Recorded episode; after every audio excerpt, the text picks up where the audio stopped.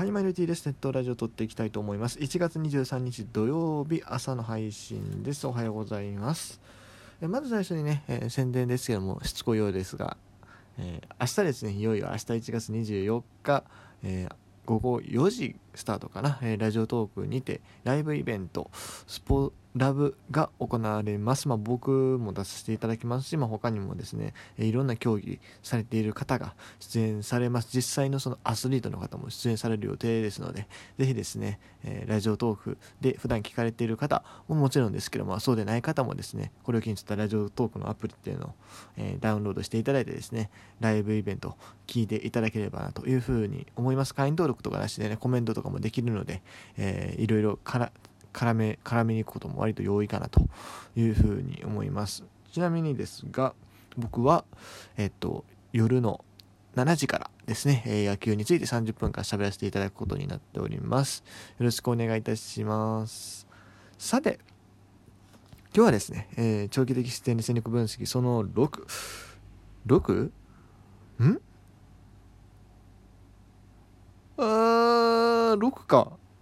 あ合ってるか6か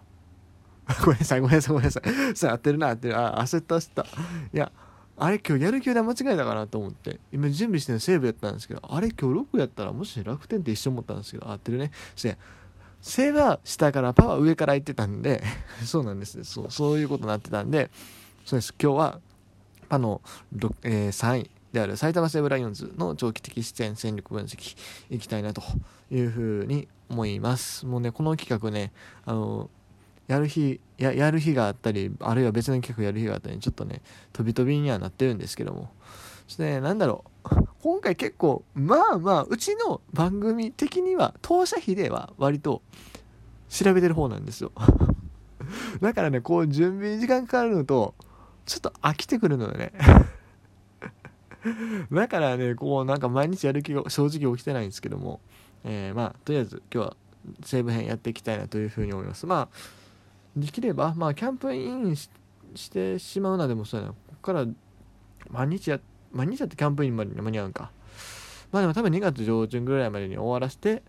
という形でね、行きたいなというふうに思っておりますので、よろしくお願いします。さて、今日のセーブですが、えっと、このオフは戦力流出は避けましたね。増田投手で残留しましたと。で、それから、えー、っと、他はもう、そんな大きな戦力の移動とかはなかったかなというふうに思います。さて、ではドラフト会議を見ていきましょう。ドラフト。やっぱり西武といえば投手力が課題とずっと言われてまして、ドラフト1はほぼほぼ投手なんですよね。ライオンズ基本的に野手に関しては大体3位で指名する傾向があって、まあ3位でなくてもまあ2位、高くて2位のことが多いんですよ。うん。で実際ですねここ近年19年宮川18年松本17年は田島外して斎藤16年今井15年田畑14年高橋光南13年が森。ここはちょっと異例でしたね。でもその前も12年が東浜外して松増田11年戸亀10年大石9年菊池 2008年中崎兄。えー、ほぼほぼほぼほぼピッチャーですよ。ここから先もいろいろあるんですけども、ほぼピッチャーです。でたまに取ってるが、えーと、野手、たまに取ってる1位の野手は、みんなキャッチャーですね。住谷智則。あと、まあ、えーと、ピッチャーから外野に転向した人とかもいますけど。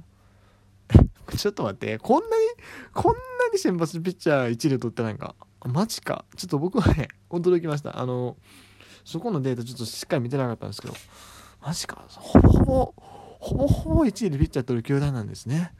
で、今年もですね、やっぱりこう、ピッチャー足りないと。まあ、それも皆さん、皆さんご存知だと思いますけど、西武もピッチャーがやばいです。えー、っと、今年の投手成績見ました？えー、っと、規定に達してるのが多分1人か、えー、高橋光成1人で。まあ、彼は3.74、まあまあまあまあまあ、ローテーションピッチャーとしてまあまあいいでしょうですけど、その後のローテーションピッチャーの成績ですよ。ニール5.22松本渡4.37今井達也6.13厳しいですよね。正直厳しいですよね。うん。まあだから早川行ったのは分かるんですけどここですよ。1位でこの早川君を外しましたと。ね、外れ1位誰いったかというところで驚きました。僕も驚きました、えー、桐蔭横浜大学の渡辺健人渡辺？渡辺どっちやろ？選手ですね、うん、こちらの選手なんかおかわり君みたいな感じの、まあ、いわゆる重量系スラッガー、まあ、西武が好きなタイプです。あの中村山川の系列の選手を取ってきました。サードの守れる選手ということで、まあ、将来的にサードで使いたいのかなと思いつつも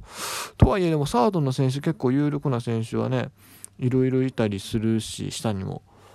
えー、まあちょっとこの後ドラフトを見ていくんですけれどもドラフトでもサードの選手ちらほら取ってたりするのでどうするんやろね最終的に これみんなそうだったら大変まあみんな育つってことはまずないんですけども大変なことになるっていうかポジションをかぶりまくりな気はするんですがちょっと気になったんですねそこが。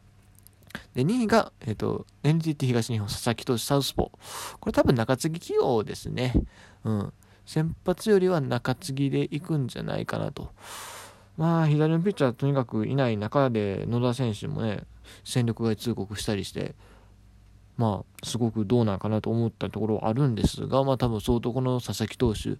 信頼しているというか、期待がでかいということです。青森出身、なるほどね。青森出身から富士大学、これも西武によく、よくいる。よく、よくおらんか。それと野崎大輝か。青森出身で富士大学は野崎大輝か。まあでも富士大学は非常に西武の選手多いですよね。え、マジで、西武って、富士大学と大阪桐蔭でほぼ、ほぼ埋まるんちゃう？そりゃ言い過ぎかな。でもなんかそんぐらいのイメージあるよね。うん。まあでもこの、ある程度計算できるサウスポー中継ぎピッチャーが取ってきたというところですね。で3位が東海大相模の山村選手。こちら左打ちの内野手。彼もねサードなんですよメイン。まあショートとか守ってたりもするみたいですけども。うーんどうかな。プロで。でも最初が二遊間やらすかもしれないですね。やっぱ二遊間でやらしといた方がやっぱいろいろ運動神経的に育つというかね伸びやすい気はするしまあサードで他の選手の起用っていうのもあると思うのでちょっとまあ多分あるいはま外野も挑戦させたりするのかな肩が強いっていう話なんでそういうところも視野に入れてるのかなというふうな気はしました。え、ー、とタイプ的にはまあパンチ力があるというかえっ、ー、とねまあでもタイプ的には秋山翔吾って言われてます。えっと、西武の塩崎ディレクターは、3割20本100打点っていうところを期待しているという話です。で、4位が、えっ、と、駒澤大学の若林選手。177センチ75キロの外野手ですね。外野の、えっと、右打ちの選手になります。まあ、西武外野がまあポジション埋まってるとは正直言い難い中でですね、まあ、もしかして即戦力っていうところ期待してるのかなと思ったんですが、どっちかというと、まあ、素材型なのかな、多分。えっと、走行手高いレベルでバランスが取れてる選手的には外崎選手みたいな感じみたいな、えー、コメントはあるんですが、ただまあ即戦力かっていうとどっちかというとまあ育成込みっていうかうんなってくるのかなというところですねはいそして、えっと、5位がこれ珍しい準公式から福岡大学準公式から大曲蓮投手です。まあ、このピッチャー多分最初はね、えー、とりあえず公式になれるとこからっていう感じになるのかな。でもどうなん準公式と公式ってどんぐらい差あるんですかね。ちょっとそこ僕いまいち分かってないんですけども。最速154キロと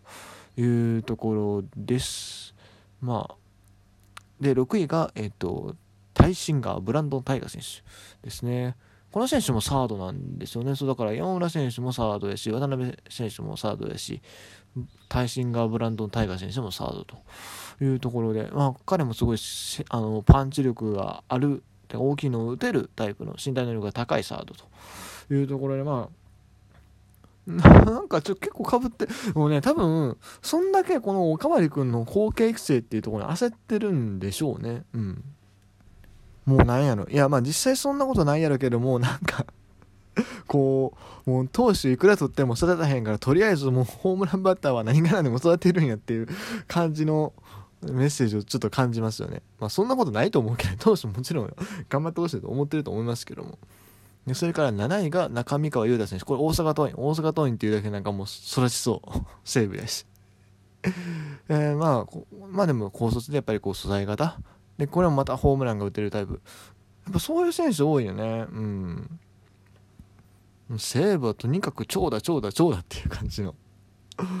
あれはあるまあでもね、まあ、プロに入ってみんなが長長距離出して体制するってわけじゃないんですけどね中にはこうなんだろうユーティリティになったり、まあ、ある程度清さがりの選手になったりする人もおるんやけども、うん、まああれなんかな。俊足型の選手はまあある程度既存の戦力でいるっていう風に編成的には捉えてるからなんですかね。それはちょっと何とも言えないですが。というような編成になってます。まあ、だから今年はね、投手が割と少なめ、野手多めのドラフトにはなってますね。まあ、この他に育成で、えっ、ー、と、投手、外野手、外野手、投手、投手というふうに取っているというところです。でこのドラフトを踏まえた上で長期的視点でちょっと見ていきたいんですけれども、うーん、やっぱね、サードがちょっと溢れそうやね。まあもちろん全員が全員順調に育つわけではないと思うけども、まあファーストの山川選手も別にそんなに、まあまだまだ若いじゃないですか。それを考えると、このサード、ファーストっていうところで将来相当熾烈なポジション争いが起きそうな感はある。うん、コンバートとかなければね。一方、手薄なポジションとしては、まあ相変わらずピッチャーかな。でももうそこはもう割り切ってちゃうかなっていう感すらもはやあるよね。うん。あとまあレギュラーが固まってない外野とかもちょっと気になるところではあるんですけどもファームの成績はねまあまあいいんですよ皆さんうんこれどうなん？多分ウエスタンとイースタン全然違うやろしその1軍2軍の差っていうところもまたいろいろあるんだろうけどもまあまあファームの成績見るとこれはある程度期待できるんちゃうのっていうような成績残してる選手がいるんで、まあ、既存の戦力をもう一回底上げしてっていうところでもある程度対応できるのかな。まあ、とにかく西武はですね、忘れたい方だけは絶対複数持っておきたいんやなっていう強いメッセージを感じましたということで、ちょっと他にも喋りたいことあったんですが、時間になりましたので、今日はこの辺で終わりたいなというふうに思います。以上 T でした。